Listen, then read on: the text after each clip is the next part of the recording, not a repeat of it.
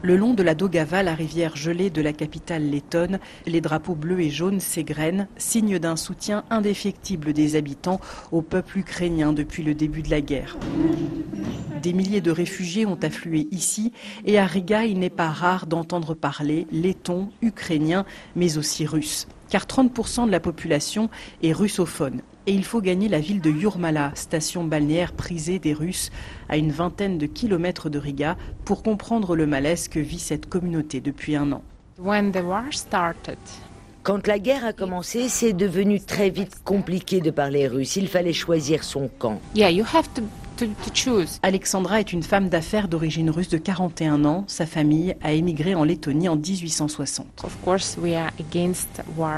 Bien sûr, nous sommes contre la guerre, mais je suis russe et je ne peux rien y changer.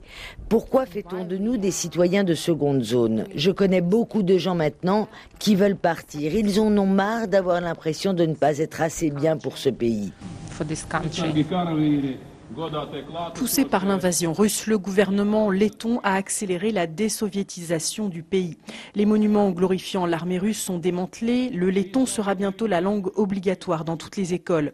Il existe en effet une crainte que cette minorité russe ne soit instrumentalisée par le Kremlin et utilise cet enjeu de la langue comme une arme politique l'historien letton Guin Sapal. Pour nous, bien sûr, la Lettonie est un État à part entière.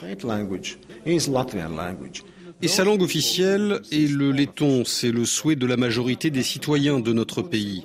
Et ceux qui insistent pour que le russe devienne une langue officielle veulent uniquement retrouver un acquis de l'occupation soviétique, ce que nous ne pouvons pas accepter. C'est de l'impérialisme culturel.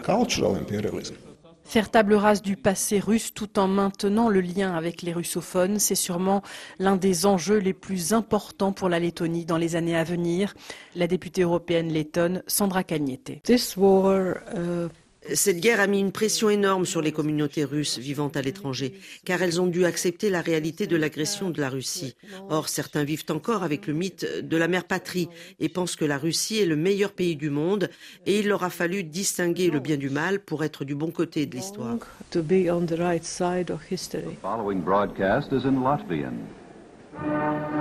Anne Verdaguet, Riga, RFI.